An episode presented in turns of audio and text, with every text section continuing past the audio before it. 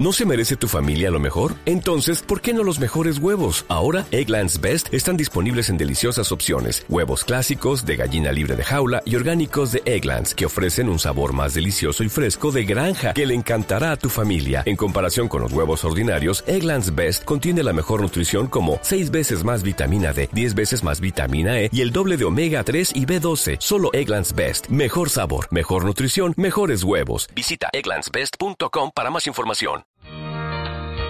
¿Eres un fan apasionado de fuera de series? Ya puedes apoyarnos gracias a las suscripciones para fans de iVox, donde podrás acceder al catálogo de programas históricos de nuestro podcast y a contenidos exclusivos solo para mecenas. Visita la web de iVox o bien instala gratis su app en tu smartphone o tablet. Busca fuera de series, pulsa en el botón de apoyar y elige la cantidad de tu aportación desde 1,49 euros al mes. Todos nuestros mecenas ya pueden disfrutar de la primera temporada completa de Fuera de Series, un material único que no encontrarás en ningún otro sitio. Y cada viernes, dos nuevos episodios del catálogo histórico del programa. Conviértete en mecenas de Fuera de Series y disfruta de contenido exclusivo con la suscripción para fans de iVox.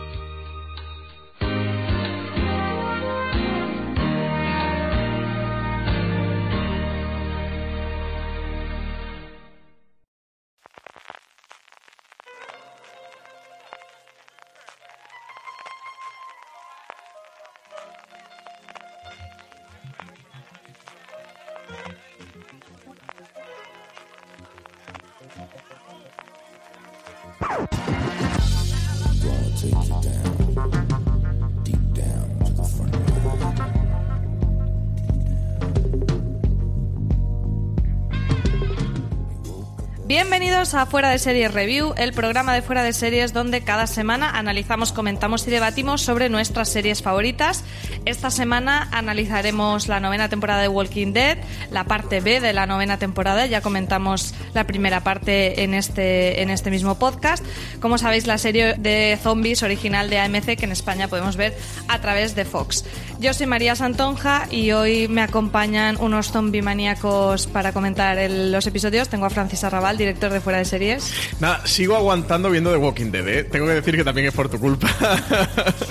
Pero sigo viendo The Walking Dead contra todo pronóstico. Y alguna cabezada o miradas al móvil también ha- ha- has hecho. O, más de una, o más de una. Sí, sí, sí, sí. Eh, he, he tirado mucho de portátil ¿eh? y de iPhone en esta temporada. El que sí que sigue la serie es Álvaro Nieva, redactor de Fuera de Series. ¿Qué tal, Álvaro? La sigo y con energías renovadas porque tras dos temporadas de mierda, como hemos comentado en otra ocasión, estoy bastante contento con Walking. Bueno, el que siempre es un entusiasma de Walking Dead, llueva o nieve, eh, este es Scott Gimple o este Ángela Kang es Richie Fintano del podcast Fans Fiction, colaborador de Fuera de Series y de la tertulia zombie compi mío. Richie, ¿qué tal? ¿Vas a defender a ultranza de Walking Dead como es habitual en ti? Paladín caminante, me puedes llamar. Yo que pensaba que iba a venir aquí a, pegarme con Álvaro, pero como le veo con tanta energía, me tendré que pegar con Francis. ¿Vas a defender hoy Richie que Walking Dead es igual de buena que Juego de Tronos? Como en pasadas Como ocasiones. Un año guardándote esa, ¿eh, Francis? Vamos a volver a cruzar ese puente eh, hoy en este podcast, Richie Fintano.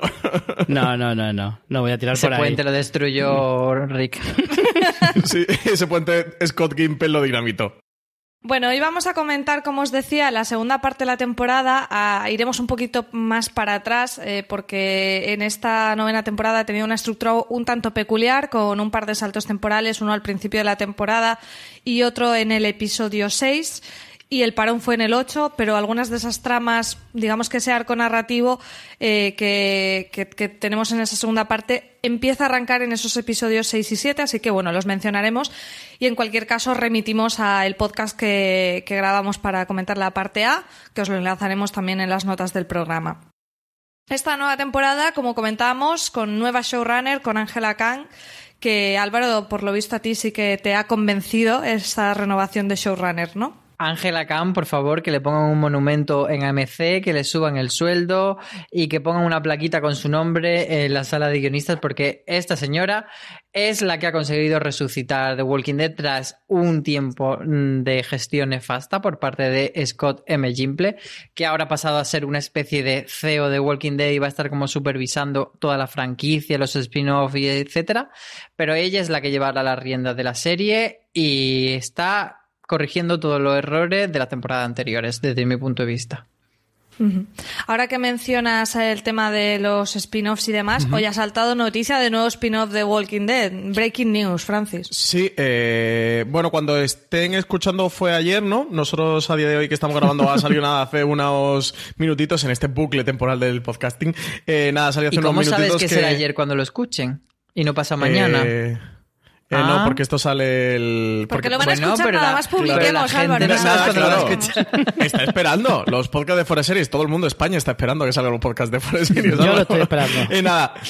Eh, que nada, eh, se hacía oficial que, que han puesto en marcha un segundo spin-off del universo eh, de Walking Dead, que existirá junto a la serie original y a su precuela, que es Fear the Walking Dead.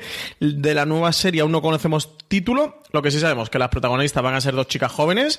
Una elección deliberada, explicaba Sarah Barnett, que es la presidenta del canal AMC, que afirmaba que personajes similares en las dos series que tienen ya en marcha habían calado en la audiencia y que querían seguir explorando esa vía. Sí que sabemos que la, esta nueva serie va a estar co-creada por Scott Gimple y por Matt Negrete, ejerciendo este último como showrunner, que la primera temporada va a tener 10 episodios, que va a empezar en producción este mismo verano y que se va a estrenar en 2020. Así que pronosticando más o menos, yo diría que sería el último trimestre de 2020, porque recordemos que el primer trimestre está ocupado por Fear Walk- eh, perdón, por The Walking Dead, si no hace ningún cambio, al menos como está funcionando hasta ahora. Luego, segundo y llegando al tercer trimestre, eh, está Fear the Walking Dead, también con el parón que hace, así que se quedaría más o menos libre a partir de septiembre-octubre hasta finales de año. Pero te has dejado una cosita importante y es que han dado una pinceladita de su sinopsis y es que va a ser una especie de coming of age de estas dos chicas adolescentes y eh, digamos la peculiaridad respecto a la otra serie es que eh, por primera vez va a tratar de personajes que han nacido y que se han criado en ya con el apocalipsis desarrollado y que no tienen por tanto recuerdos del mundo que ha caído y me parece bastante interesante que una cosa que han apuntado este año a través de el personaje de Henry y los otros adolescentes pero que parece lo, que van a lo desarrollar que no, ¿no? sé si es una buena referencia, también te digo. ¿eh? pero a mí me interesó cuando aparecieron en los adolescentes Como concepto sí, pero Sí. es que Henry era odioso. Ay, a mí Y no me ahora ha caído tan hablaremos mal. de él. Ya lo sé. Mira, ahí habrá la pelea, incluso con Richie tendrás la pelea en esa parte garantizada. Eh, bueno, vamos a tener zombies hasta en la sopa. Y, y bueno, mm, para mí es una buena noticia. A mí me parece que eh, sigue habiendo muchas tramas por explorar, aunque a veces a lo mejor se entretengan en cosas menos interesantes por temática dentro de un apocalipsis zombie hay mm, Sí, sí, sí. infinita. Bueno, y la cantidad de películas que están preparando que, que van a ir alrededor del universo de Rick Grimes. También habían confirmado con el personaje de Michonne, con Danai Gurira. O sea que también vamos a tener película. Nada, universo de The Walking Dead tenemos para rato en televisión. Eh, y Mich- Michonne que parece que le queda poco en la serie, dicen. Que no ha habido acuerdos para... y que puede que la temporada 10 pues ya empiecen a gestionar su marcha. Sí, se van a, van a hacerse una renovación completa de- del reparto a este ritmo. Bueno, es una temporada eh, que para mí ha tenido grandes momentos preparando el guion. Debo decir que eh, viéndolo sobre el papel, la estructura me encajaba más que después eh, cuando la he estado viendo, que me ha parecido un poco mm, arrítmica, aunque esto creo que le pasa bastante a The Walking Dead. Creo que por- sobre el papel sí que funcionaba más y quizá lo que pasa es que los 16 episodios a mí se me hacen demasiados. Posiblemente si la concentraran más en 12, incluso en 14, eh, ese par de episodios súper de relleno que a lo mejor hemos tenido o algunas tramas hubieran medido mejor, eh, en mi opinión. No sé, Richie, ¿tú cómo lo ves? Bueno, nosotros hemos debatido bastante siempre sobre esto. La idiosincrasia de la propia serie de Walking Dead es que sea irregular, es que sea que tenga esos altibajos y demás. Creo que ya es algo que hasta casi casi pasa desapercibido en la serie porque estamos demasiado acostumbrados. No digo bien acostumbrados, pero pero pasa siempre a lo largo de estas nueve temporadas. Yo es que más que reducir el número de episodios, a lo mejor escogería un poquito mejor el relleno en el que en el que se centran esos episodios sobrantes. Más de una vez hemos dicho que se echan de menos de vez en cuando un episodio más eh, embotellado o más eh, temático sobre un único personaje o sobre una trama más concreta, que eso tenían lugar más a menudo en las temporadas anteriores y sin embargo en estas últimas lo estamos viendo cada vez menos. En esta novena, por ejemplo, tuvimos ese casi eh, monotemático emisión en el episodio número 14 pero... Mm. El de Negan también, bueno, no fue absolutamente monotemático, pero también lo tuvimos. Mm. Y eso como que se ha ido perdiendo en, los últimos, en las últimas dos o tres temporadas. Y eso es una cosa que en las temporadas anteriores funcionaba muy bien. Véase los episodios, pues el de Morgan, el de el de Daryl con Beth y muchos otros, que que aunque no aportaban demasiado a la trama principal, sí que te ayudaba más a conocer a los personajes, incluso podríamos ver algo más del pasado de los personajes antes del apocalipsis, que de eso se ha explorado poquísimo. Entonces yo creo que más que reducir el número de episodios, porque entiendo que la AMC no le interesa, escogería mejor el relleno. Francis, ¿a ti qué te ha parecido esta novena temporada? Un poco una valoración general. Pues yo coincido en parte con Richard. A mí sí que ya como espectador tengo que reconocer que se me hacen largas las temporadas de más de 10 episodios. Me he mal acostumbrado y me he mal acostumbrado eh, muy rápido. Ya parece que ni recuerdo allá aquellos tiempos de hace 3 o 4 años en lo que veía series con, con 21, 22, 23 episodios. Y sí que 16 se me hacen un poco largo, aunque más que eso, y eso en esa parte coincido con Richie, eh, no veo tanto quizás que sea relleno, sino tramas que, que tampoco me interesan tanto y, episodios en los que eh, hay bloques o partes o escenas, ciertas tramas argumentales que me parecen muy interesantes y me parecen muy redondas y otras eh, que dejan de interesarme y que me hastían completamente. A mí, por ejemplo, el Rey Ezequiel durante esta temporada y sobre todo durante el último tramo eh, me produce un hartazgo tremendo. Henry, mmm, Dios eh, se lo haya llevado ya en paz y que nos ha dejado tranquilo, también me lo, me lo producía y ese personaje que, que, que, que ya me van cansando en sí, otras más que, que no me interesan demasiado, que tampoco creo que aporten demasiado o al universo de Walking Dead o a esa mitología o, o ciertas tramas de acción y demás. Así que, bueno, ahí, ahí, eh, sí que tengo que decir que mitad de temporada, sobre todo, incluso el principio de la vuelta, no me fascinaba como había vuelto.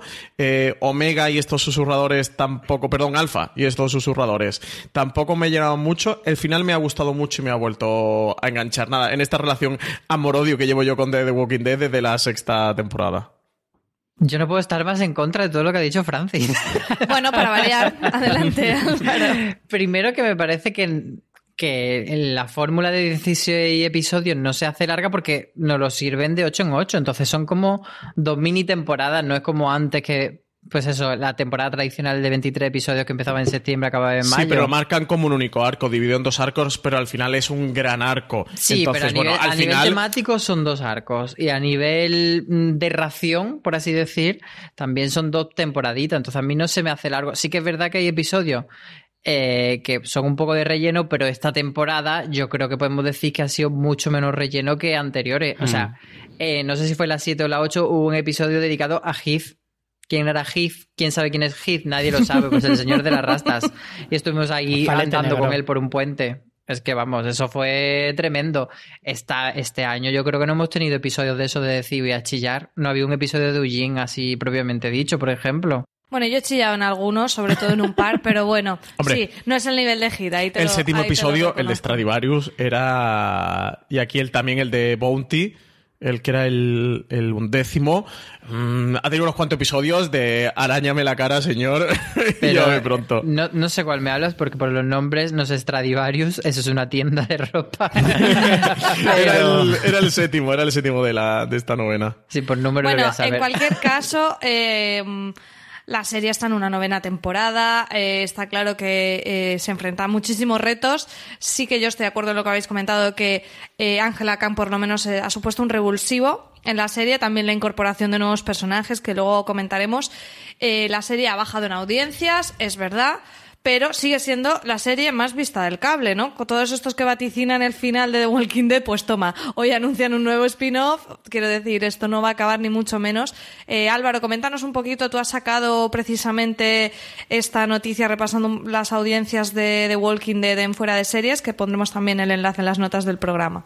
Sí, es que eh, es una noticia que, un titular que muchos medios quieren dar cada, cada X tiempo de ese nuevo mínimo histórico de Walking Dead. En este caso, pues al final de temporada era el final de temporada menos visto de la historia de Walking Dead.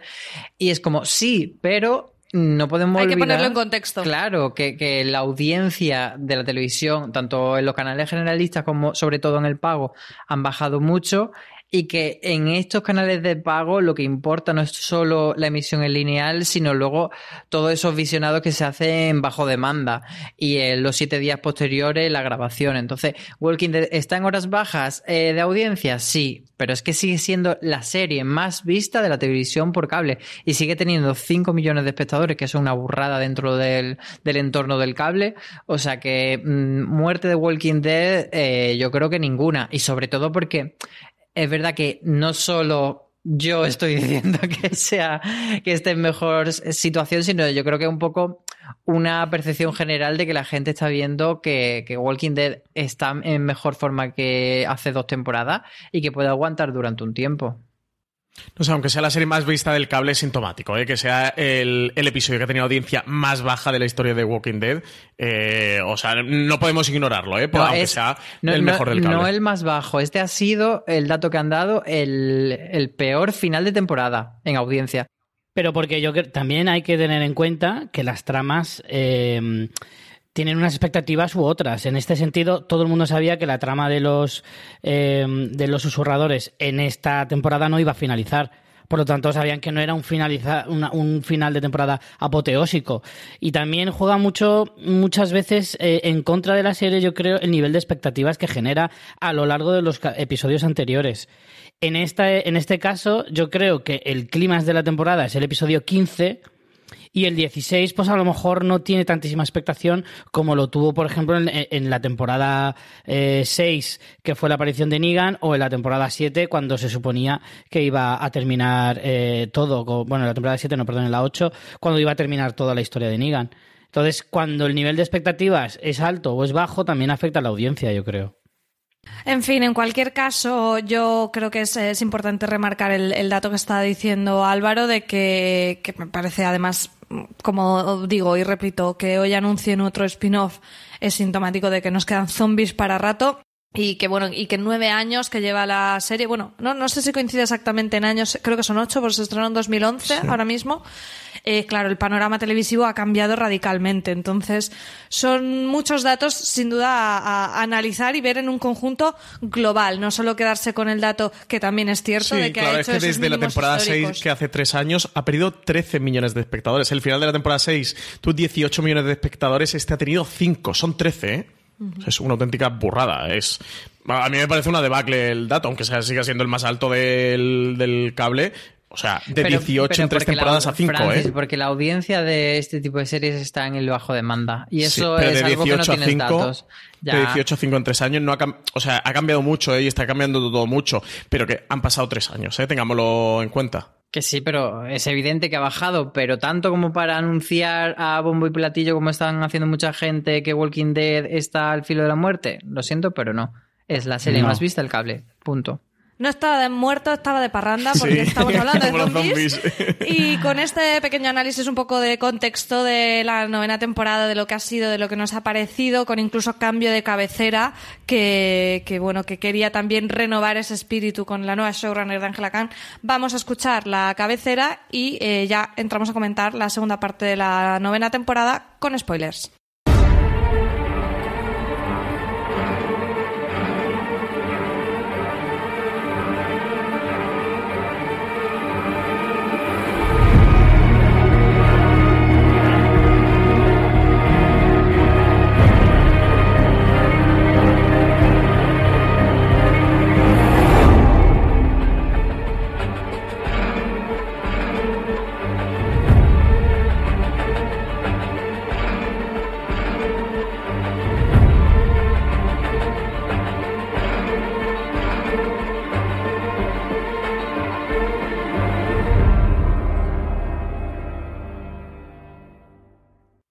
Estamos de vuelta, ya nos hemos ambientado con la música de la cabecera y bueno, eh, comentaba yo al principio que a mí me parece que esta temporada, aunque tenga la parte A y la parte B, me parece que está dividida un poco en, en tres bloques temáticos. El primer bloque con Rick intentando unir a las comunidades, el puente y demás, hasta, bueno, hasta que eso colapsa con las diferentes traiciones de Daryl, de Maggie, eh, que no se sostiene eh, la relación con los salvadores, los salvadores se da, van, Rick sale volando por los aires y demás.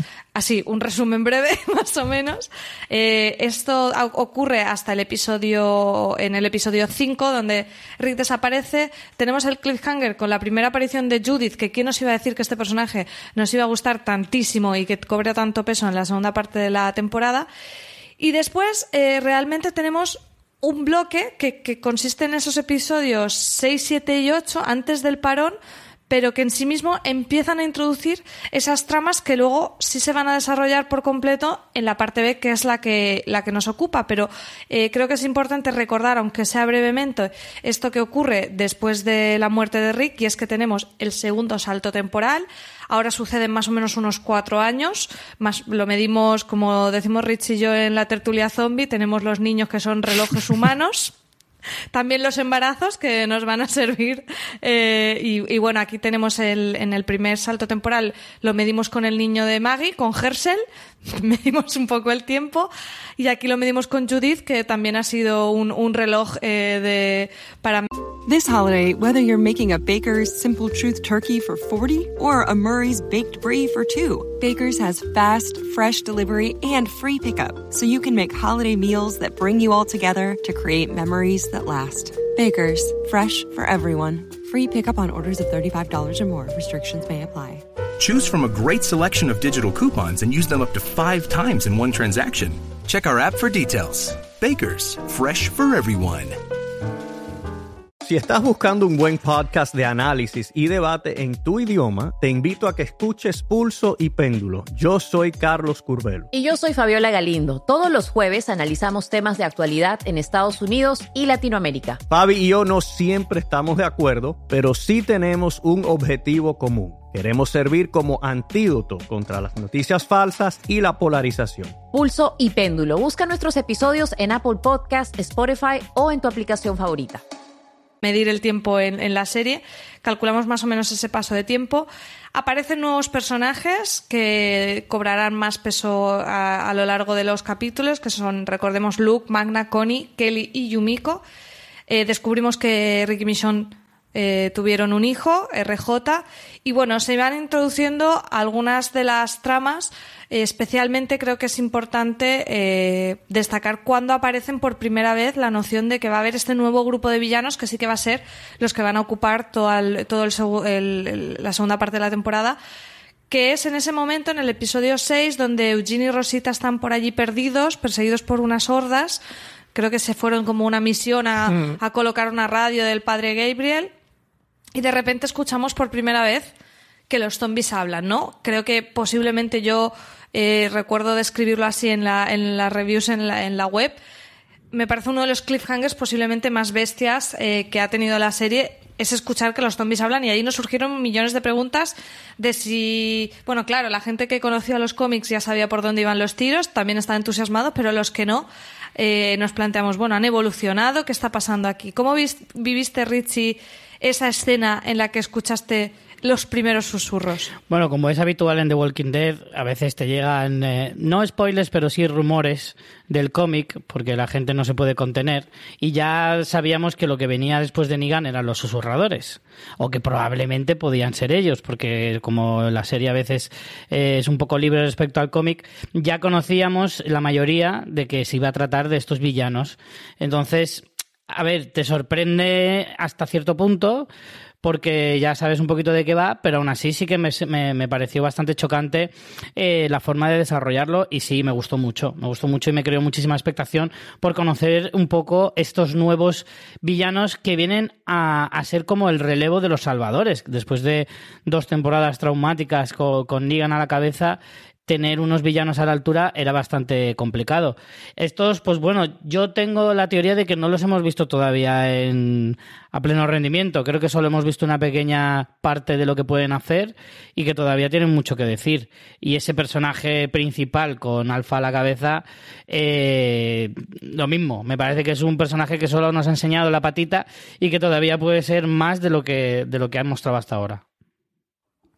Francis, ¿a ti qué te, qué te parece? ¿Cómo viviste esa primera aparición? ¿Y para ti ha sido, se han cumplido las expectativas o cuando los susurradores han quitado las caretas del juguetilandia te ha parecido decepcionante? Aquí tiene... Como a mí, por cierto, que ya lo voy mencionando. Aquí tiene este punto del que dice Richie, de que al final si, si sigues la actualidad de Walking Dead y sigues en el mundo de Walking Dead, es muy difícil no haberte spoileado, contaminado con esta información, sobre todo eso, nosotros que seguimos la actualidad tan, tan del día a día. Entonces, sí que es muy difícil ya conocer a los susurradores y, y sabes que, que, esto está dentro del universo de Walking Dead, que en cualquier momento te lo pueden introducir. Y un momento que vi la escena, eh, en, en, esos cinco segundos hasta reaccionar, desde luego que me chocó, me impactó, me parece una escena muy bien llevada si no sabes nada del cómic. Genial, porque creo que es un momentazo de de repente plantearte. Imagino lo primero que se plantea todo el mundo, al menos yo fui de, lo que me planteé es de. Han evolucionado los zombies sí. y han empezado a desarrollar un lenguaje que es brutal. O sea, como planteamiento, como cuestión, es una bestialidad. Eh, claro, a los tres segundos, cinco segundos que ya conoces de dónde viene por el universo de los cómics, dice, ah, vale, son los susurradores. Aparte que, que ya llevan mucho tiempo sonando que, que, que, en esta temporada iban, iban a aparecer, de que había un, bueno, pues un, un nuevo grupo de, de, villanos y tal que iban a amenazar a, a la comunidad. Eh, pero, pero la escena me parece muy chula, la escena me parece eh, genial. Luego, como ya no sé, bueno, están guays. Eh, yo, de hecho, que estuve dos veces con Richie Grand en Tertulia Zombie, eh, íbamos comentando porque fueron los albores de los. Con Richie, porque yo no estaba porque en ese tú... podcast, ¿no? No, no, no, estabas porque estabas de baja. fue, fue, cuando estuviste Álvaro, a punto Álvaro de irte de Tertulia estaba, Zombie. bueno, Álvaro estuvo en uno, Álvaro estuvo en uno. pero sobre sí, todo éramos que nos Richie inventamos y yo. una sección y todo, Francis claro, y yo. Claro. Sí, tuvimos nuestro momento de éxito fulgurante en Tertulia Zombie. Eh, y lo comentamos del. Eh, ya, ya, me habéis despistado, ya me he hecho perder hilo. Eh, de, de Alfa, ¿no? Y, y de esta que estabas comunidad diciendo de... que, que, son unos villanos que están bien, pero sin más. Y yo estoy aquí mordiéndome la lengua a ver si acabas de espérate, hablar, espérate, pero no, espérate. así que te voy a interrumpir. De Alfa y de, de estos son villanos. los mejores villanos que hemos tenido en Walking Dead. Punto y pelota. Nos han ido... ¿En serio? Nos han ido Madre enseñando mía. poquito a poco eh, ¿Dónde está el Álvaro? alcance. Nos lo han cambiado. sí, sí, de verdad, totalmente. o sea, ¿qué está pasando aquí? Son maravillosos los susurradores. Hacía mucho tiempo que yo no pasaba miedo viendo Walking Dead. Y en ese episodio, no sé si es en el que ha, el que ha denostado Francia hace un momento, pero en este que están con el maizal y todo eso. Bueno, no, bueno, ese bueno. no es. No, no, no, no ese, ese ¿No? episodio está bien. Bueno, espérate, que estaba ya hablando de los susurradores, Álvaro, no te adelantes. que eso, que nos han ido enseñando poquito a poco quiénes son y cómo son estos susurradores.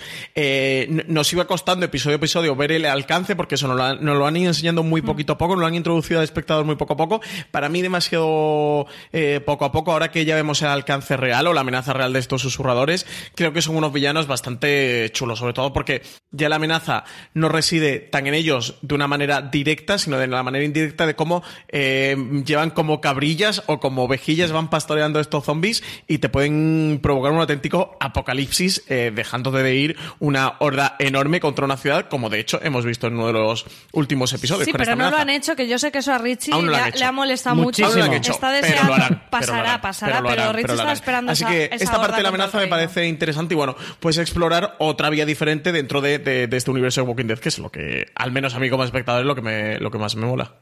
Richie, tú estabas esperando esa horda contra, contra el reino, ¿verdad? Hombre, tienes una pedazo de horda que te podría llenar tres festivales de, de del Tomorrowland, ¿sabes? Y, y, no los aprovechas, pero qué broma es esta. O sea, no, no, no. Me parece que, que, ya está tardando. Y yo me esperaba que en el último episodio de la temporada viéramos, pues, como vimos una, un, eh, el reino, lo vimos arrasado emocionalmente, pero no físicamente. Y eso es lo que yo quería ver, ver cómo destrozaban un pueblo. Si no vamos a volver ahí nunca más, ¿qué más te da destrozarlo, hombre? Ya que Yo creo que no les quedaba pasta, ¿eh? además es que se ha visto destrozado en el último episodio, que se veían como las casas quemadas y Sí. tal, pero no nos han Sí. explicado Pero por la qué. han quemado por torpe. Porque no tenían Es que pasta. encima lo han tenían por ser torpe, por dejarte... Se dejaron la, la plancha Claro, las galletas en el horno, pero-.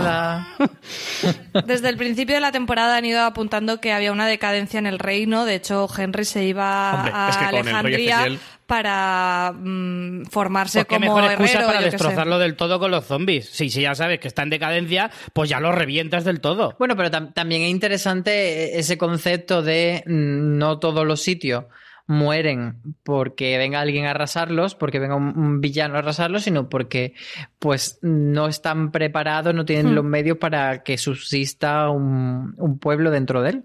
Claro, los recursos al final a mí siempre cuando tratan el tema de gestión de recursos me encanta. Eh, bueno, retomando un poco esa aparición de los susurradores, tenemos esa- esas preguntas que nos hacíamos los espectadores de habrán evolucionado o no, se llegan a verbalizar en esa, en esa partida que, que se monta para rescatar a Eugene, en la que va Jesús y los demás. Eh, digo Jesús porque ya sabemos el final que le espera. Y, y llegan a plantear que pudiera ser eso. Y sí que es verdad, y Álvaro, estoy contigo, que posiblemente eh, hayamos tenido algunas de las escenas del- más llevadas al terror de la serie, especialmente en el episodio 8, en el del parón, que ahí tenemos eso, es un cliffhanger total de- del parón con la muerte de Jesús en el cementerio. Una muerte que yo sentí mucho y es que mm, no quieren que nadie gobierne Hilton, porque primero se cargan a Jesús, luego a Tara. Eh, aquí no hay manera de que, de que sienten un gobierno. Eh, ¿Qué te Parece pareció España. esta muerte, esta muerte de Jesús, Álvaro? A mí me, me dio mucha pena porque, sobre todo porque el hecho de que esa relación con Aarón que estaba ahí floreciendo no la hayan desarrollado y, y era un personaje muy guay que era potencialmente muy guay pero que verdaderamente nunca lo hemos visto hacer cosas guays. O sea, Solo llevaba la entrada- gabardina guay, pero no hacía cosas. Claro, tuvo, y tuvo una entrada muy chula, pero luego realmente a nivel de trama nunca ha tenido algo que diga, wow, eh, Jesús. Y me parece que eso se lo han dejado por el camino. Aunque he de decir que en el, en el ranking de líderes de Egipto muertos, yo siento mucho más pena por Tara. Yo también. Luego hablaremos de ella, Yo pero también. me da mucha más pena. Yo me, a mí me dio más pena, me afectó más la, la de Jesús, porque yo creo que efectivamente Jesús ha sido siempre un personaje muy desaprovechado y Tara en realidad ha tenido muchas tramas muy interesantes. O sea, el arco de Tara, aunque da mucha pena que muera, está como más completito, está más, más, redondita toda la historia de Tara. ¿Todavía tenía más juegos? Sí, desde luego. Le podías dar muchos más arcos y, y aprovecharlo más. Pero yo creo que Jesús siempre se te va a quedar la sensación de decir, hostia, pero ¿por qué me la mata tan pronto si anda que no tenía recorrido este personaje todavía? Bueno, ah, volviendo al tema de los villanos, Richie, has hecho un ranking, eh, un top en fuera Hmm. de series con los villanos, los mejores villanos de The Walking Dead, que también dejaremos en las notas del programa. No vamos a spoilear cómo está el top, pero sí que diremos que esta alfa queda bastante bien parada, demasiado, eh, en mi opinión. Yo creo, y, y así lo comenté en alguna review, que, que me parece un poco difícil. This holiday, whether you're making a Baker's Simple Truth turkey for 40 or a Murray's Baked Brie for 2, Baker's has fast, fresh delivery and free pickup, so you can make holiday meals that bring you all together to create memories that last. Baker's, fresh for everyone. Free pickup on orders of $35 or more. Restrictions may apply. Choose from a great selection of digital coupons and use them up to five times in one transaction. Check our app for details. Bakers, fresh for everyone. Si estás buscando un buen podcast de análisis y debate en tu idioma, te invito a que escuches Pulso y Péndulo. Yo soy Carlos Curbelo. Y yo soy Fabiola Galindo. Todos los jueves analizamos temas de actualidad en Estados Unidos y Latinoamérica. Fabi y yo no siempre estamos de acuerdo, pero sí tenemos un objetivo común. Queremos servir como antídoto contra las noticias falsas y la polarización. Pulso y péndulo. Busca nuestros episodios en Apple Podcast, Spotify o en tu aplicación favorita. Difícil conectar con este, con este grupo y con esta gente que sigue eh, ciegamente a esta tía loca que además lo único que les ofrece es comer gusanos en el bosque. Tampoco es que sea muy atractivo, ¿sabes? Negan por lo menos te ofrecía un techo y una seguridad, pero eh, e- esta parte tan perturbada a mí me, me costó eh, conectar con, con ella y, y sí que me decepcionó un poco de lo que podían ser los susurradores en mi mente a, a lo que luego han sido. Tenemos el origen de, esta villana contada sobre todo en el episodio 10, cuando capturan a Lidia, que casualmente es la hija de esta villana, y la tienen en la celda donde tenemos, eh, bueno, esa sería la parte buena, en la que empiezan un poco a contarnos el origen de Alfa. La parte mala es que también inicia en la trama del romance de Lidia y Henry. ¿Qué te pareció, Francis, eh, ese origen de Alfa? El, el, origen de Alfa, bien. Eh, yo hay una cosa que estoy de acuerdo con Richie en el top que habéis mencionado, que creo que junto al gobernador y junto a Negan... Pero no spoiles. No spoileo, pero, pero no, yo no he dicho nada. Yo lo que te lo estaba diciendo, yo, yo, no he dicho nada. Que junto al gobernador y junto a Negan... Eh, sean los tres personajes con, con, mayor desarrollo, con mayor pozo, y eso que, que a Omega, la, eh, perdón, a Alpha, madre mía con Omega, eh, a Alpha la, la, hemos visto media temporada solo, o sea, la hemos visto muy poco, nos tienen que enseñar mucho más, pero creo que sí que en estos ocho episodios han conseguido eh, retratarnos una entidad de villano lo suficientemente importante como para que la podamos temer y también que tenga ese puntito eh, molón, pues como lo tenía Negan o como lo tenía el gobernador, y me refiero Mm. a eso, darle mucho contexto al personaje, darle su background, eh, darle cierta iconicidad al personaje, y con es- esa parte con Alpha sí que lo han conseguido. Creo que no es fácil, creo que a algunos no sé ni si en la categoría de villanos, le llamaría más malotes que hemos visto a lo largo de Walking Dead, le han podido faltar. En Alpha lo tenemos y, y, eh, le pasa una cosa de Walking Dead como a las películas de, de Marvel o de superhéroes, de al final eh, son tan buenas o en parte son tan buenas como buenas sean sus villanos. Un The Walking Dead necesita un gran villano, ha sido siempre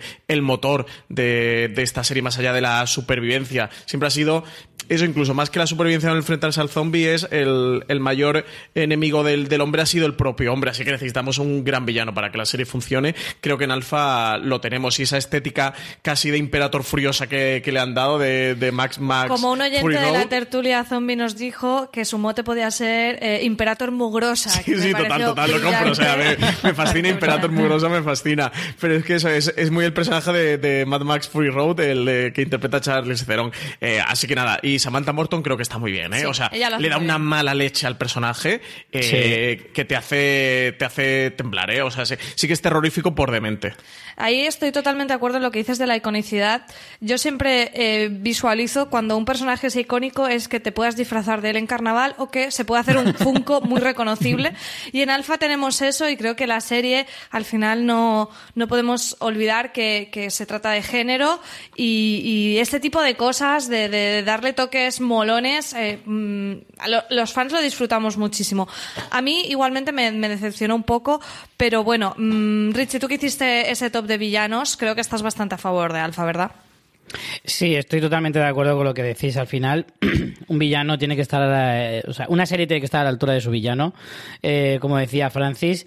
Y también comparto la idea de que lo que mejor puede hacer un villano famoso o trascendente es que efectivamente sea icónico. Lo bueno que tenían precisamente otros villanos de, de la serie como pueda ser eh, el gobernador o Negan, que eran muy reconocibles, que siempre tenían un, un- algo que les caracterizaba o que les distinguía del resto de personajes e incluso del resto de villanos.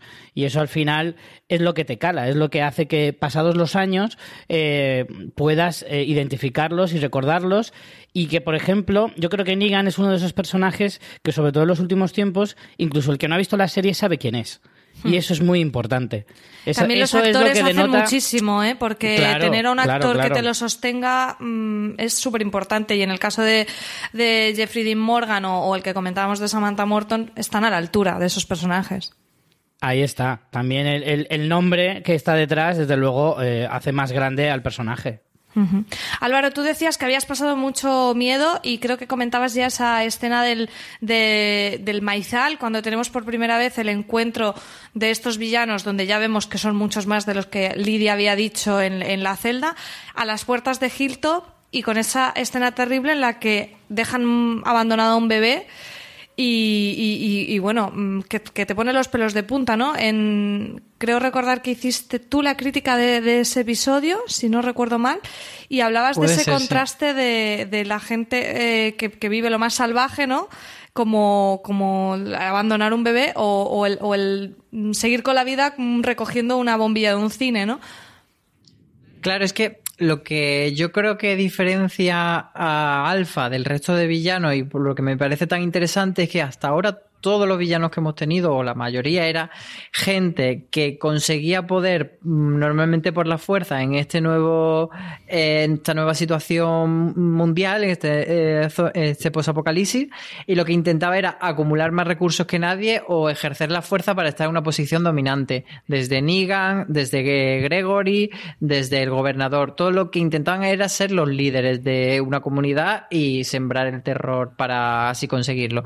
Y lo interesante de, mm, de Alpha y de los susurradores es que tienen una perspectiva totalmente distinta y es decir, el mundo tal y como conocemos ha desaparecido. Entonces, en vez de aferrarnos a eso, vamos a buscar otra nueva forma de vivir en este mundo. Y es esa forma de, pues, pastorear a, a los zombies, pero adaptarse, no buscar tener una casa, no buscar tener un cine, como tú decías, no buscar tener relaciones sociales a la antigua usanza, sino es también un poco el contraste con lo que intenta hacer Misión de crear una constitución y crear esa sociedad o lo que intentan los otros con la feria. Ella lo que busca es un nuevo orden.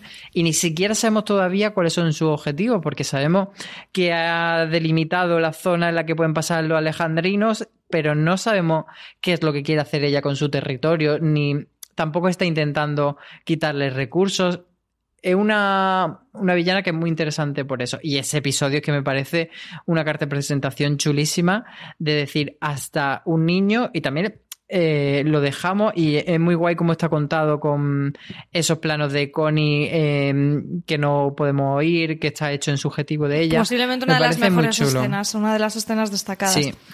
Francis. Em, es que esto que comenta Álvaro me parece muy interesante, lo que lo lo, lo que decía antes de, de que mm, creo que las partes donde The Walking Dead consigue brillar más es cuando se mete en esta exploración eh, casi antropológica de ver cómo la humanidad ante una misma realidad responde de maneras diferentes. Y mientras que la comunidad de Alejandría, eh, junto a Hilltop y el Reino, responden intentando hacer una constitución y reconstruir eh, la civilización humana que existía antes de este apocalipsis zombie, lo que vemos del grupo de, de Alfa por contraposición es adaptarse a esa nueva realidad y no luchar contra ella, sino mimetizarse con ella. Y, este es el punto guay. Aquí sí que reconozco que a lo mejor Scott Gimpel iba con una mayor inercia de lo heredado y Angela Kang ha llegado con un aire renovador de, oye, vamos a volver a este The Walking Dead que fuimos y, que era interesante, que era, vamos a explorar de cómo, de cómo responden diferentes comunidades ante una misma realidad.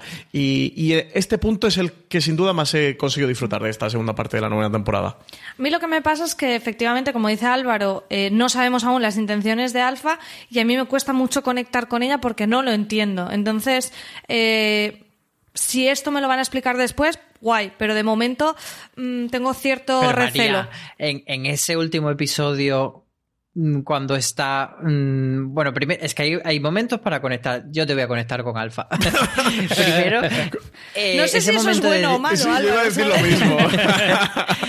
ese momento de debilidad cuando está ahí súper tocada mm, porque ha perdido a su hija y tal, y viene ahí un random y dice, tacatá, y se lo carga. Sí, eso lo, Maravilloso. sí, eso lo entiendo. o sea, ese tipo de impulsos los entiendo, pero no entiendo, por ejemplo, por qué ataca a esta gente. Es un poco villano de mente, ¿no? Yo la veo casi como el Joker, ¿no? En el universo Batman. Eh, claro, pues a mí es... no, con ese impulso de mente. No sé, a mí me... Contra lo que está luchando todo el momento es contra la debilidad y en lo que le dice todo el rato a su hija, eres débil, eres débil.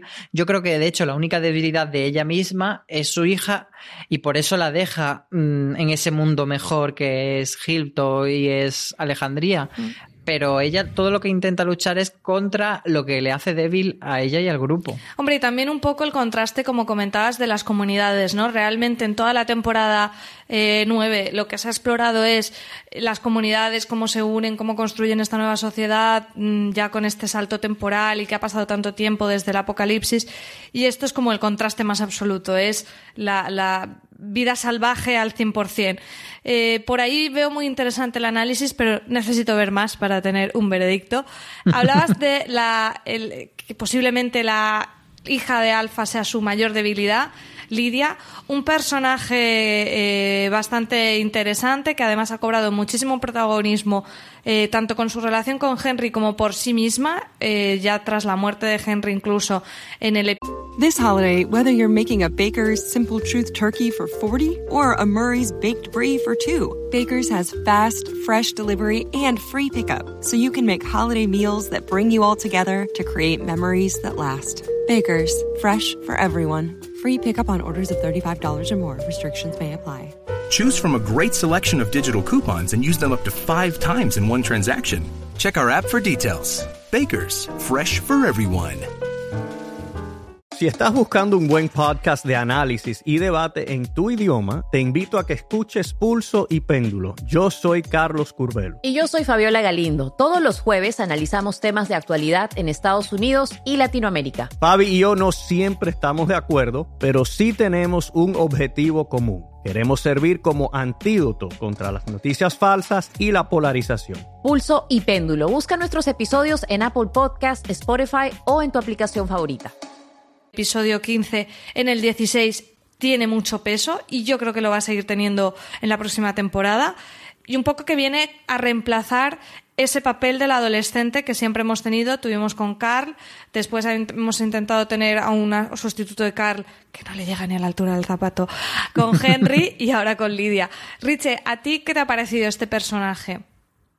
Pues fíjate que al principio lo veías como un personaje muy eh, con mucho misterio alrededor, porque no sabía si era bueno, si era malo, si quería engañar, si era muy lista o simplemente era efectivamente débil, como, como nos quería hacer ver la serie.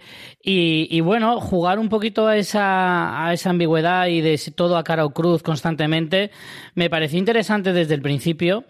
Ahora, me ha parecido bastante guay el giro de que la serie decida cargarse a todo lo que es su entorno y, y, bueno, su entorno que básicamente era Henry y ahora pues tiene como un aura de, de, de, tristeza a su alrededor, que todo el mundo la rechaza y que los que no la rechazan tienen que hacer mucho esfuerzo por protegerla y veas el caso de, de Carol, que, que hace un sobreesfuerzo enorme por no odiarla y, dar, y, y, entender que ella es inocente de, todo lo que ha pasado. Entonces toda esa, todo lo que genera a su alrededor es incluso más interesante que el propio personaje. Porque el personaje es eh, ahora mismo se ve una encrucijada muy difícil en la que siente el rechazo de todo el mundo, de lo que era antes y de lo que es ahora, y entonces es muy difícil lidiar con eso en un mundo como ese. O sea, en un mundo del apocalipsis, si encima eres una repudiada, pues te quedan muy pocos motivos para seguir viviendo.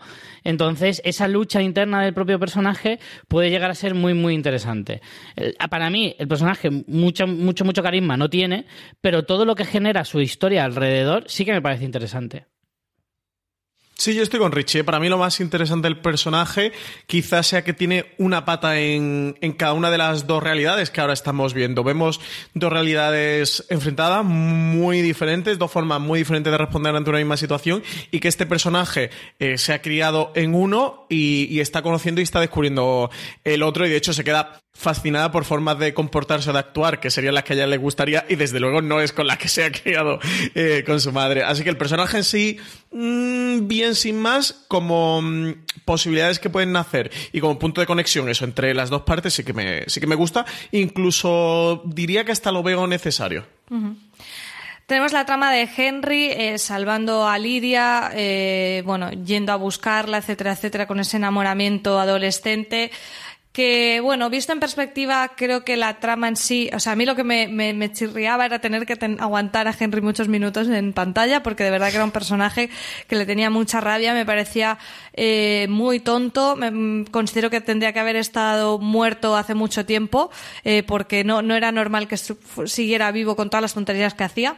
Pero es verdad que ese recorrido tiene un sentido, es un desencadenante, una trama y no está mal. Sí que es verdad que se alarga un poco con esa con ese paseo que se pegan Daryl, Connie, Henry y Lidia, que por otro lado creo que hubiera estado muy bien para que viéramos esa relación con ese shipeo que tenemos, ese coril de Daryl y Connie, que en cambio no hemos visto, pero bueno, quizá yo soy una impaciente y lo veremos más adelante. eh, pero, pero bueno, al final, valorándolo en, en su conjunto, como planteamiento de la trama, yo creo que ha estado muy bien. Y, y el personaje de Lidia mm, creo que puede desencadenar cosas interesantes en, en, lo que está por venir. Después hemos tenido una incorporación que ha sido súper breve, que ha sido este grupito de los salteadores que llegaron para, para defender las carreteras y morir, que no sé si queréis comentar algo de ellos, de estos cowboys, porque fueron, eh, nada, vistos y no vistos. Fueron, fueron más entusiasmo que otra cosa, ¿eh? Porque vinieron muy bien metidos en su papel, eh, auténticos vaqueros. De hecho, la serie a mí me gustó como el chiste interno que hizo la propia serie que les ponía música de western en, sus escenas. Me pareció, me pareció genial. Y, Son un poco Robiño, ¿no? Llegaron, eh, triunfaron y se fueron. Sí, además es que ha sido un poco absurdo. Además, el líder a mí me sonaba mogollón la cara, probablemente lo haya visto en otra serie, pero me sonaba incluso con el sombrero de cowboy y no sabía si lo había visto en Fear the Walking Dead, en otro sitio. Sí, yo fue lo primero que pensé por el personaje de Fear the Walking Dead, pero rápidamente fue como, no, no, no, no. Pero a ver si han cruzado otro personaje y, no lo habían dicho, pero no. Es un poco extraño, ¿eh? Lo de esta gente, eso, que los pobres que aquí aparecieron para Creo que es un poquito el guiño en el cómic de Check han salido porque no el personaje más reconocible que tenían se lo han cargado. Sí, casi momento fan, ¿no? Para los, lectores del cómic. Pues que han estado escasos tres episodios, ¿eh? Sí, pero fue interesante ese girito que hicieron porque tenemos a los susurradores apretándole las tuercas y que de repente eh, con esto se echen hacia atrás y digan vamos a intentar el diálogo antes de cargárnoslo. Entonces, bueno, es como un juego de contrastes. Mm totalmente. Después, otra de las grandes protagonistas de la serie es sin duda Michonne. A mí siempre me faltan escenas con Michonne. Y en esta temporada, pues como suele pasar en las series corales, pues tenemos tramos en los que está más o menos desaparecida. Por suerte, en, el, en todo el final de temporada ha cobrado el protagonismo que merece nuestra heroína de la katana. En la primera parte vimos que ella quería hacer esta, la redacción de las leyes. A mí se me quedó un poquito cojo porque me parecía una parte interesante, eh, además retomando un poco ese pasado de que ella era abogada, que parece que se nos ha olvidado. Y ya en este salto temporal vemos que efectivamente lo consiguió. Alejandría funciona con un consejo votado. El padre Gabriel es el que eh, está como en eh, El girito, eh, plot twist. Claro, como acabáramos, presidente del consejo, que esto es una cosa maravillosa.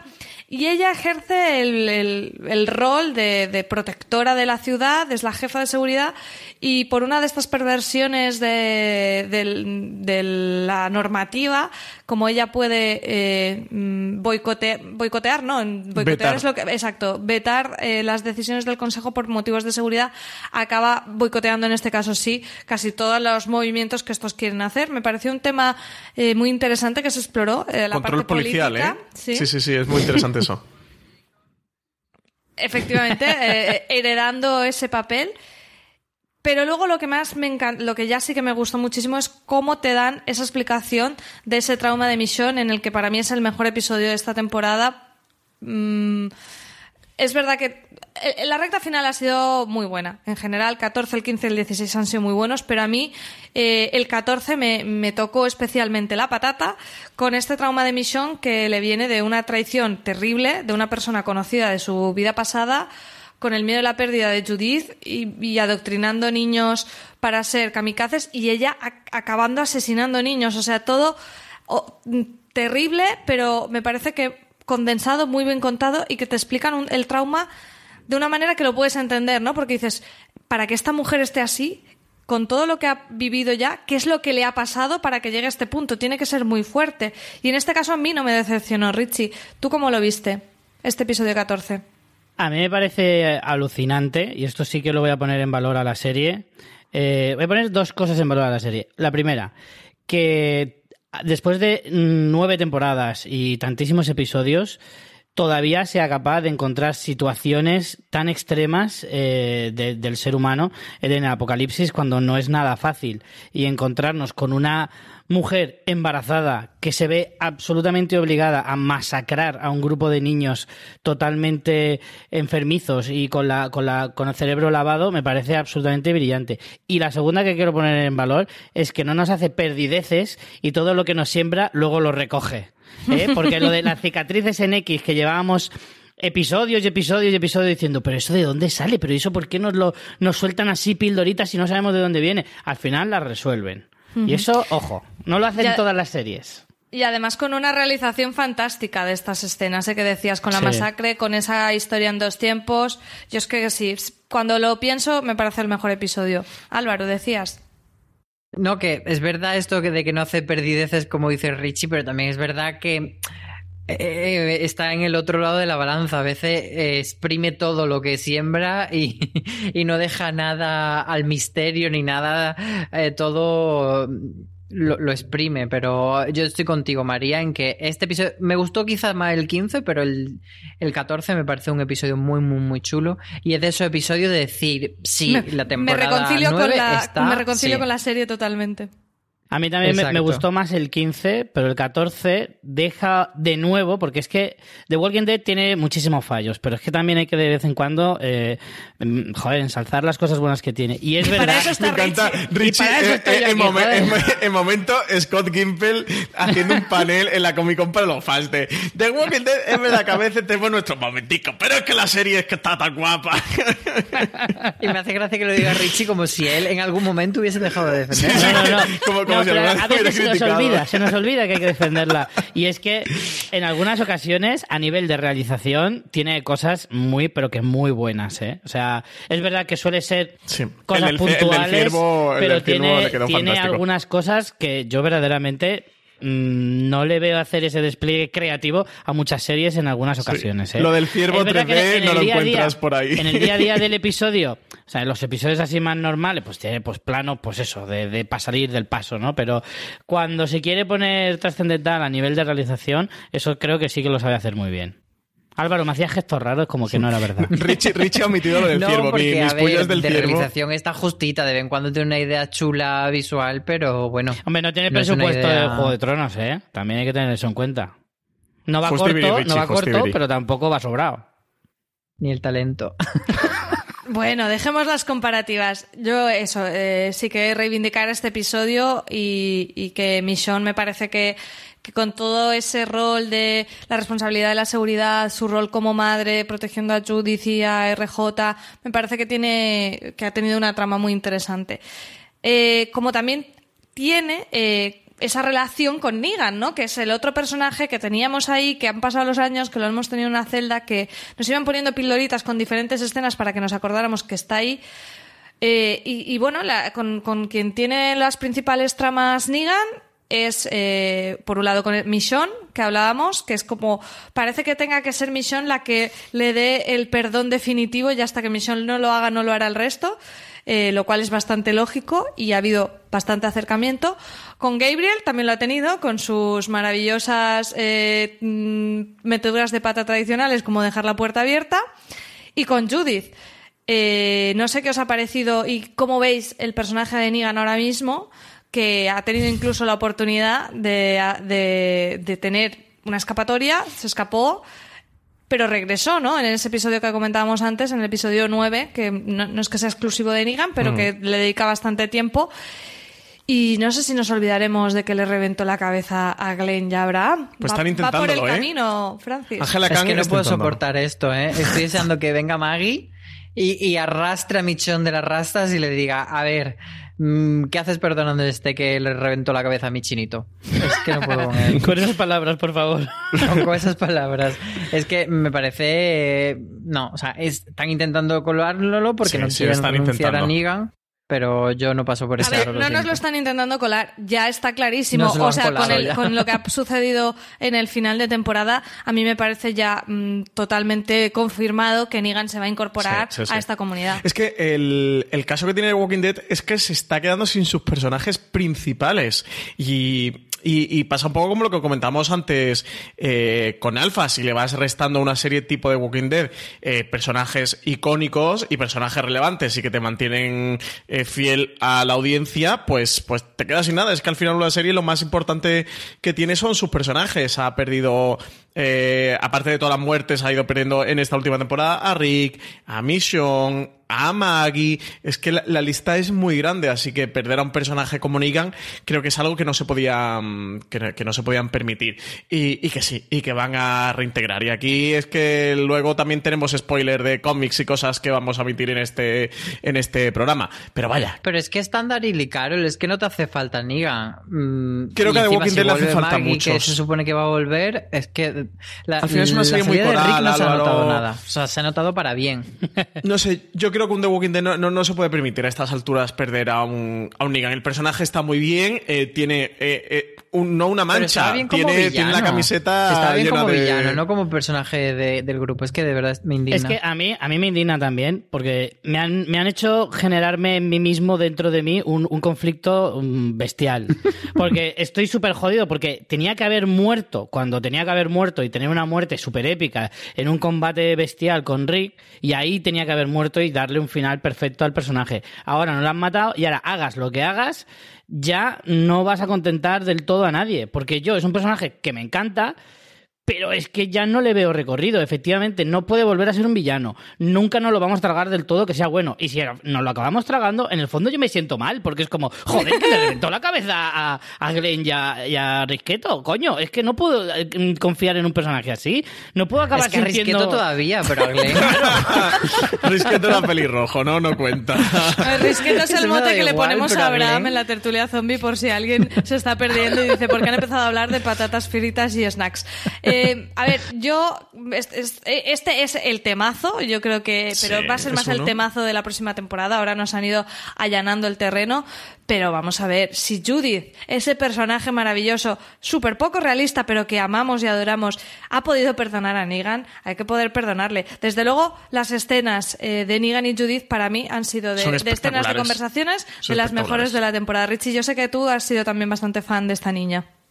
Hombre, claro, son la pareja genial. O sea, muchas veces hemos visto en The Walking Dead esas buddy movies eh, así momentáneas en las que de repente se juntan dos improbables compañeros de viaje y, te salen algunas cosas geniales. Esta sería una maravillosa pareja de viaje que nos encantaría ver mm, rondando por ahí, perdidos en mitad del bosque, a ver cómo sobreviven. Sería genial, porque es verdad que te dan el, el contraste de un Negan que no puede ser excesivamente cruel con ella, como le gusta ser con, el cura Legañas, por ejemplo, pero, mm, pero al mismo tiempo tiene como cierta cierto cariño o cierto instinto de protección hacia ella. Y ella, que tiene la mirada limpia hacia él, porque no sabe que hizo cosas malas, pero no vio hacerlas, ni las sufrió, no, no es consciente del alcance de la gravedad de sus actos.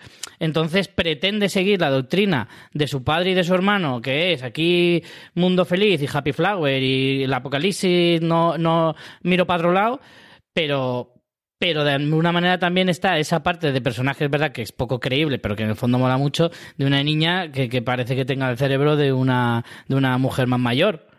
Pero que todo, todo eso mezclado en una coctelera, pues te sale algo súper chulo. Sí, los diálogos entre, entre Negan y Judith es de los momentazos de la serie. A ver, por lo de Negan que estábamos comentando antes, el caso creo que es una bala que no van a perder y que le harán alguna redención, o sea, hará alguna ah, muerte, sacrificio. no, pero que ya ha sucedido. La redención es salvar a Judith y con este ah, triángulo. Es una redención muy floja. No, yo, creo que va a tener alguna grande. Pero Michonne ya le está perdonando, ya veréis. Yo me refiero eh, de cara al espectador, no, de cara a los ah. personajes, que, que habrá que lo amortizarán una temporada más, dos temporadas más, tres temporadas más, lo que le aguante y tendrá un gran desenlace en el que él se sacrifique o pues que haga un poco de, Negan Redentor y digas, bueno, pues es verdad que mató a Abraham y, mató a, a Glenn, pero, pero ha salvado a no sé cuántos y bueno, pues, pues tendrá esa redención. Yo no sé si eso ya lo pasarán y simplemente eh, lo van a incorporar y, hasta que dure, no lo sé, no lo tengo claro. En cualquier caso, con esa escena final eh, en la nieve salvando a Judith y a Perro, no nos olvidemos, eh, ese camino está construido. Y tengo que decir que para lo difícil que era, creo que lo han hecho bastante bien. ¿eh? o sea, para lo difícil que era el papelón de mm, aquí tenemos al gran villano, que cómo cuelas, que lo incorporas, algo que yo eh, veía totalmente impensable al final de la, de la temporada anterior creo que han ido haciendo precisamente con Judith esa relación de una manera muy creíble, muy poquito a poco, encima con esos saltos temporales que te dan como el tiempo de entender que eso pueda ir sucediendo y, a, mí me, me, ha, me, ha, medio convencido al final. Buah, ya quién se acuerda de Glenn, por Lo que pasa es que han jugado muy sucio porque te lo hacen con Judith, que es la nena pequeñita, la hija de Rick, que es como, ¿cómo no te vas a enternecer? O sea, que, que Angela Kang habéis jugado ahí muy sucio con el espectador. Y Yo no lo compro. Ya Álvaro me está poniendo caras, pero bueno. veremos, veremos en qué queda Negan. Más relaciones. Desde el principio de la temporada vimos que Carol y Ezequiel estaban juntos. Como digo yo, aquí las relaciones amorosas las ponen en un, ponen papelitos en un bombo de lotería y las van sacando. Eh, una relación que ha durado esta temporada porque finaliza como el reino se rompe y también esta, esta relación en lo que explicábamos que es un poco pues esa ilusión por, por una sociedad maravillosa y fantástica en la que hacemos ferias y la comunidad se une en esa feria que al final luego es el gran detonante, que ya lo sabíamos todos, aunque no hubiéramos leído el cómic, tanto feria para arriba y feria para abajo, sabíamos que en la feria se iba a liar parda. Y así fue con lo que llamamos la boda roja de The Walking Dead, que no paramos de escucharlo durante esos días un montón de veces, que además Álvaro tú escribiste sobre, sobre ello en, The Walking Dead diciendo que lo habían hecho muy bien, en tu opinión, la boda roja. Sí, además yo creo que le podemos llamar la boda roja tanto por el hecho de que fuese un episodio muy potente y que hubiese muerte, etcétera, tanto como por copiar la fórmula que durante muchos años ha tenido Juego de Tronos de no vamos a hacer en el último episodio el petardazo final, sino en el penúltimo para tener luego un episodio más en el que explorar cómo van a ser las consecuencias de ese petardazo y un poco recolocar las, las piezas, que es lo que ha hecho este último episodio, que en cierto modo ha sido un poco anticlimático porque no ha sido ese episodio épico final de temporada que es lo que acostumbraba hacer Walking Dead tanto al final de media temporada como al final de temporada. A mí me parece un episodio chulísimo porque construye muy bien todas las conexiones emocionales, por el timing, porque todo el rato tú sabes que va a pasar algo muy gordo en esa feria, vas viendo cómo se infiltra Alfa. Incluso yo esperaba que fuese algo más sanguinario en el sentido de como en el ataque que hubo en Alejandría de los lobos, que era como muy violento, pero ha sido de otra manera y me parece que está muy bien construido y me parece un episodio. This holiday, whether you're making a Baker's Simple Truth turkey for 40 or a Murray's baked brie for 2, Baker's has fast, fresh delivery and free pickup, so you can make holiday meals that bring you all together to create memories that last. Baker's, fresh for everyone. Free pickup on orders of $35 or more. Restrictions may apply. Choose from a great selection of digital coupons and use them up to five times in one transaction. Check our app for details. Bakers, fresh for everyone.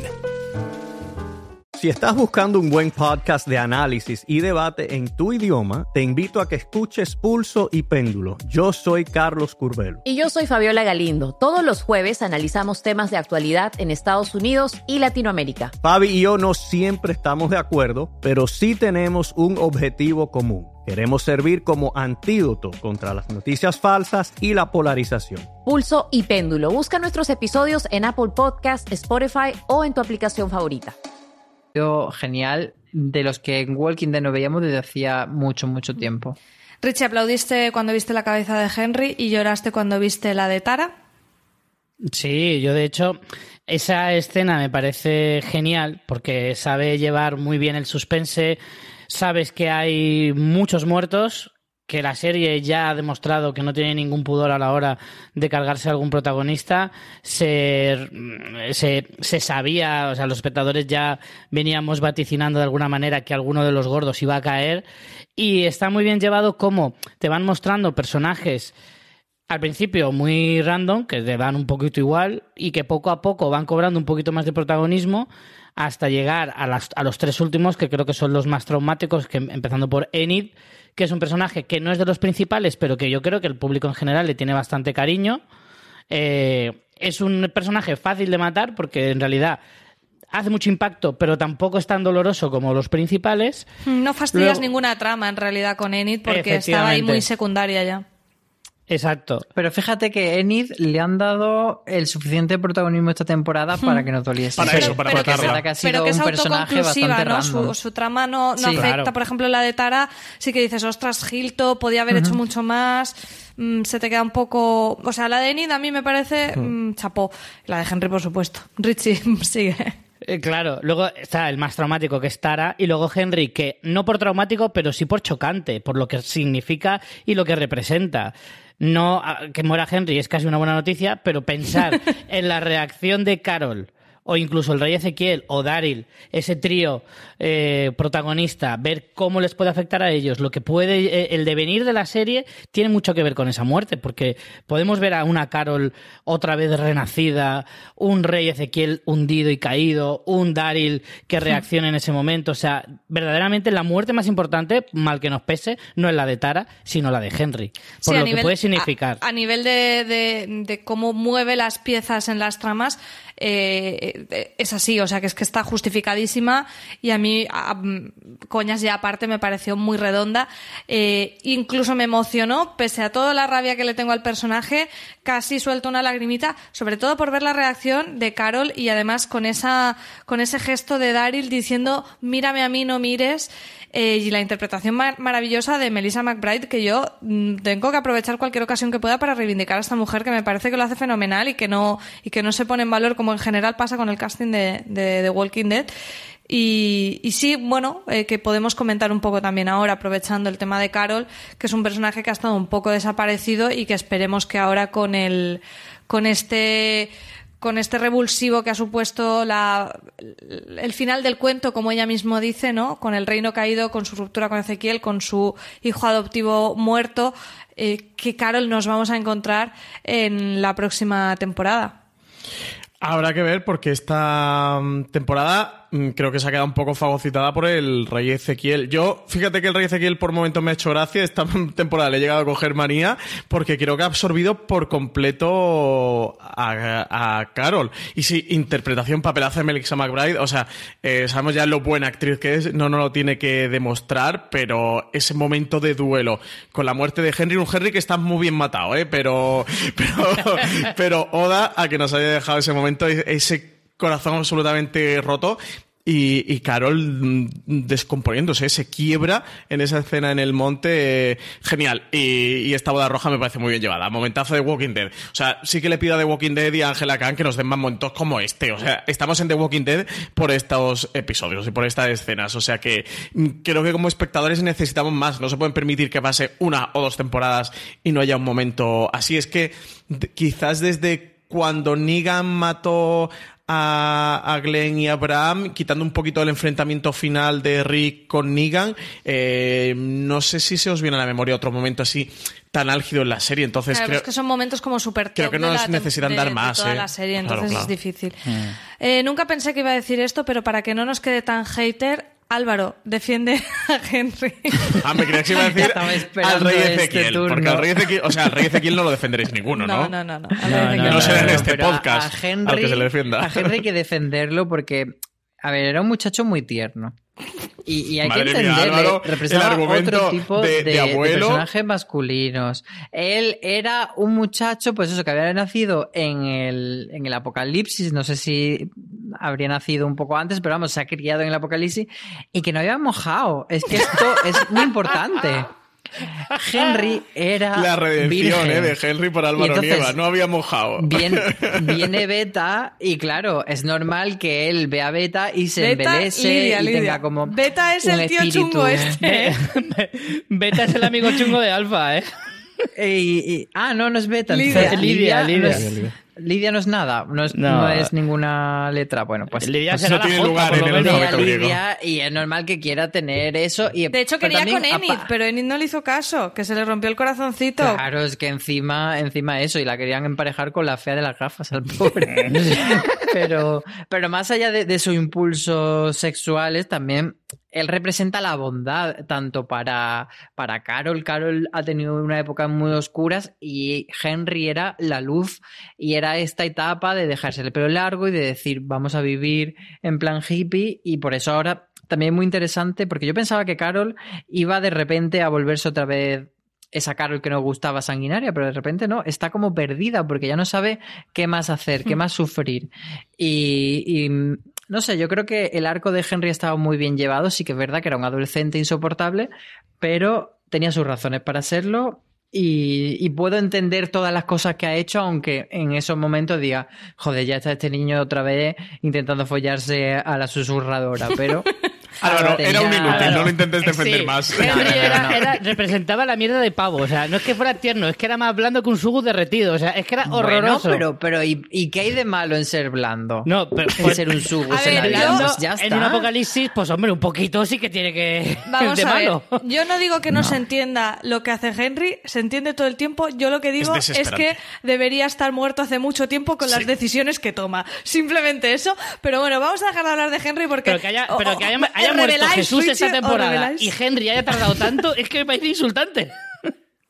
Bueno, había dejado la, la última palabra a Álvaro para que no nos quedara tan hater, pero no me dejáis.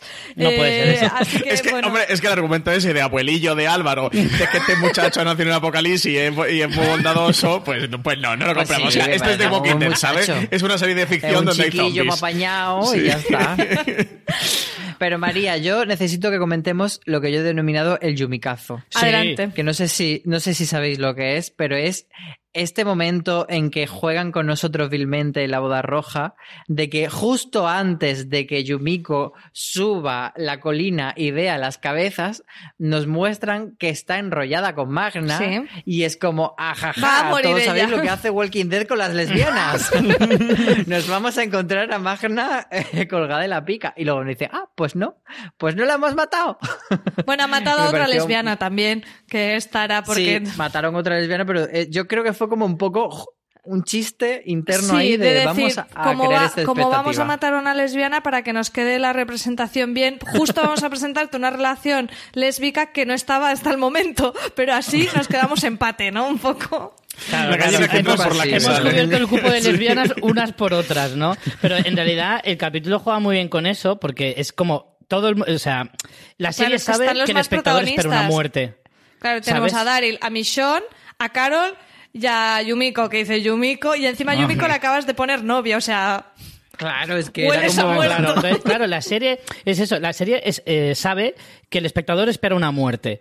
Entonces saben, eh, juega muy bien con eso de decir, voy a ponerte delante de, de la carita muchos personajes muy potencialmente matables, ¿vale? Para que tú dudes durante todo el episodio Todo esto es y luego supercruel, ¿eh? el cuando giro lo es que no me, no me cargo a uno, me cargo a diez y tres de los diez son muy gordos. Eso a mí me parece que está súper bien llevado. Bueno, pues eh, ese es el ánimo que nos deja el episodio 15 y como ha apuntado Álvaro, a mí esta estructura de que te dejen reposarlo y te, y te dejen un último episodio para un- colocar las fichas me gusta mucho y además es que este episodio 16 me ha gustado especialmente con su planteamiento, con su forma y con su fondo, porque nos plantean un apocalipsis y una sociedad en la que mm, las inclemencias de la naturaleza siguen siendo las que eran y te puede venir una ventisca y una nevada terrible, pero tú como civilización todavía no eres suficientemente fuerte para para oponer, po- oponer resistencia, ¿no? No lo somos a día de hoy, que sigue habiendo eh, mm, pues, pues desastres naturales, tornados, huracanes y demás. Eh, me, me gusta cómo, cómo la han retratado aquí como una, una tormenta, como dice su propio título, puede ser incluso causa de muerte. Aquí el grupo se plantea que si no se mueven eh, de, bueno, porque abandonan el reino por los otros motivos que ya hemos ido comentando y se mueven en camino a Alejandría, paran en el santuario, pero saben que si se quedan allí pueden morir. Y a mí esa trama me parece muy interesante, me gustaría que la exploraran más. Y aquí siempre pienso, ¿veis cómo os quedan cosas por, por tratar del tema de, de cómo la civilización tiene que volver a florecer en, este, en esta situación precaria? Y después que visualmente es una pasada, o sea, eh, zombies congelados a los que se les corta la cabeza y caen mil pedazos de cristal, zombies debajo de la nieve como rezagados hasta que oyen algún ruido, visualmente es maravilloso. Es muy chulo. Eh, yo compro total. Eh. Le han salido como muchas críticas también como, por intentar parecerse a Juego de Tronos y al Winter is Coming y tal, eh, que me parece un poco tontería. O sea, me refiero, es demasiado evidente o fácil. Hay de hecho un juego... de Tronos tiene la exclusiva del invierno, no te jodes. Claro, claro, de que haya un invierno en un escenario, ¿sabes? En el planeta Tierra. No deja de ser curioso que haya sido justo la semana anterior bueno, Juego de pero Tronos. Pero no van a dejar de hacerlo, no van a decir. El invierno de Walking Oye, se estrena la última temporada de Juego de Tronos, no vamos a meter esta trama, parece una tontería. De hecho, nosotros, eh, María y yo tenemos un juego de mesa que es el Dead of Winter, que es un juego de mesa de zombies que pasa en un en el, en el invierno con una nevada, que además Richito ha jugado. Eh, y es justo esta temática, es un apocalipsis zombie tipo de Walking Dead y es, se llama Dead of Winter. Es en, en un invierno pleno. A mí me parece que, que, visualmente aporta mucho a la serie. Es seguir explorando algo. Hecho de menos, de hecho, ahora que lo hemos visto, que no lo hayan hecho antes, eh, que no haya habido una nevada de, de este tipo. Sí que hemos ido viendo cómo evolucionan estaciones pero no algo así tan muy potente. estable siempre el tiempo, sí, pero bueno, se nota. Sí, siempre es prima. Es que allí hace mucho calor, es que es Atlanta y esa zona, allí es calor de narices. pero sí que me gusta, ¿eh? Y bueno, luego también nos da, al final tienen ya, que además, eh, Richie, también hiciste tu otro top en The Walking Dead de los mejores zombies. Eh, En The Walking Dead, dicho, otro top de fuera de series sobre los zombies de The Walking Dead. ¿Y, y, qué te pasa, María? En la colección no teníamos. Ah. Eh, zombies congelados. No, exactamente. Es la primera vez. Y es una forma de seguir explorando otros tipos de, zombies. Y esta vez en ese momento sí es muy caminante blanco. Sí, el momento muy caminante blanco. Mm, congelado y le dan el espadazo y se deshace. Claro, pero es que es, es lo que es. O sea, al final no tienes otra. A mí me parece chulo y bueno, pues seguir eso explorando, pues ahora vamos a ver zombies congelados y diferentes formas de matarlo. si van a durar muchísimo este invierno o qué. Realmente yo creo que no, que va a ser cosa de un episodio, le sale muy ¿Tú caro. crees solo que le va a quedar en este episodio? Sí, porque además al final vemos a Alfa en un bosque que, que, está ya verdecito todo. Sí. Pero yo, yo sobreentendí, no sé vosotros cómo lo habéis entendido, pero que es que estaban en, en, sitios muy diferentes. No que ah, pues haya pasado No, pero se supone que los susurradores han vuelto de una claro, especie es que dice de, algo de, durante el invierno para no pasarlo mal y acaban de regresar y en el propio episodio lo muestra explícitamente que, que, la nieve se, se empieza a deshacer como que están al final del invierno ya.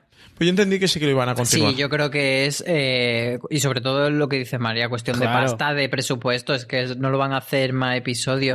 Una, pena. Y, hablando de esto, yo no sé si vosotros lo habéis notado, pero creo que el hecho de que ya no esté Rick y que este señor Andrew Lincoln cobrase una pasta mm. ha repercutido en que la serie parece que el presupuesto lo está invirtiendo más en la serie y no solo en su sueldo. O sea, he visto episodios más logrados a nivel... Hmm pues eso, ambientación y de ideas y de desarrollar cosas. ¿No será ese a lo mejor el motivo de que se estén cargando a tantos protagonistas, a gente que ya lleva mucho tiempo en la serie? Es que al final mantener una serie así de coral con actores que, claro, es lógico, aquí de todas las partes son comprensibles, pero cuando llevas tanto tiempo, obviamente las exigencias salariales... Eh, sí, sobre todo a pues partir de la temporada 7 suben mucho los salarios porque te toca renegociar y tal. Entonces, bueno, eh, a mí no me, no me preocupa eso. En Fear the Walking Dead hemos visto una prácticamente renovación completa del casting y para mí ha sido muy positivo y yo creo que si tú lo que quieres es aguantar la serie por muchas temporadas más, por narices vas a tener que hacer este tipo de estrategias y no, no es algo que me asuste.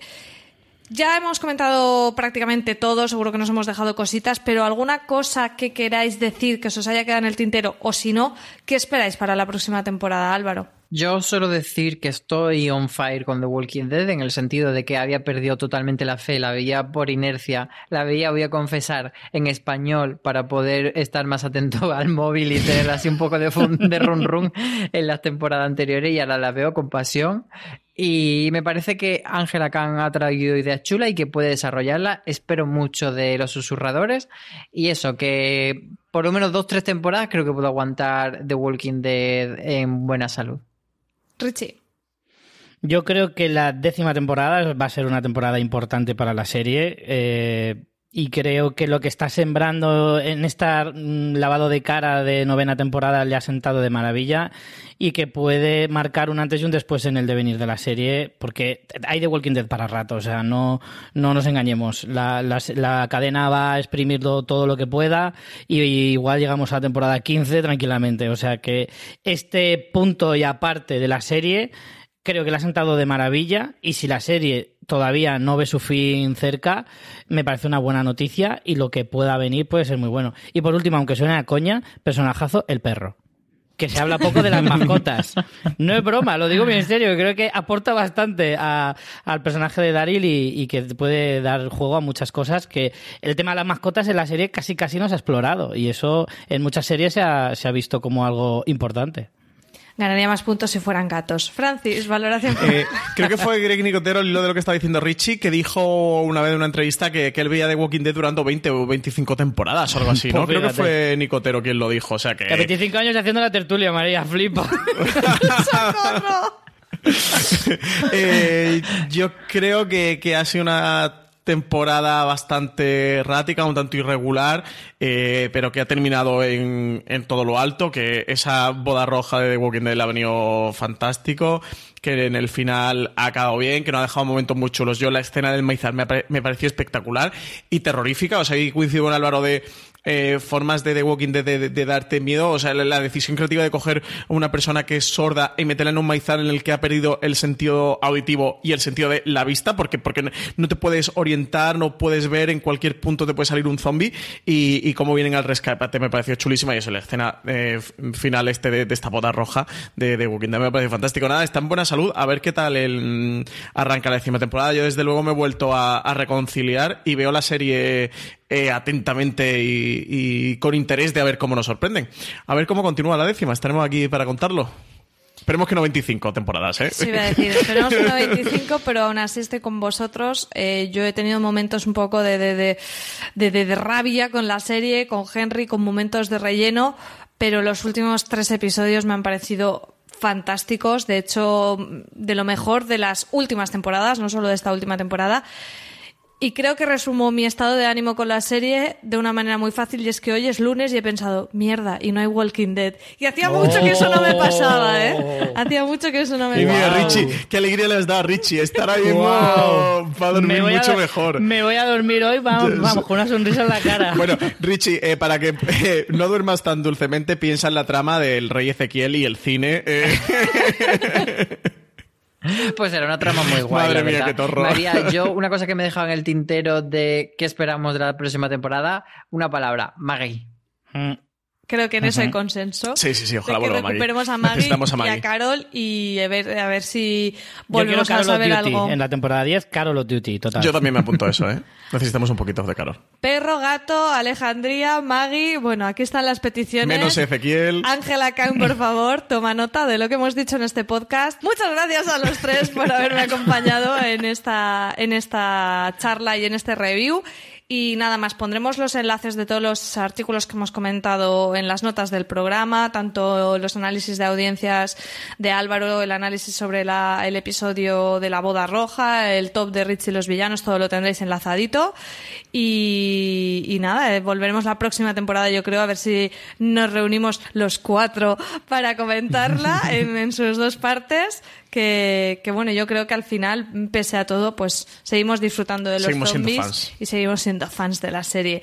Así que a todos vosotros muchas gracias por escucharnos, a ver que tenéis más programas en nuestro canal de podcast, podéis suscribiros al mismo desde iTunes, Apple Podcasts, Evox, Spotify o en vuestro reproductor de confianza buscando Fuera de Series. Más información y artículos también en fuera de series.com. Gracias, chao.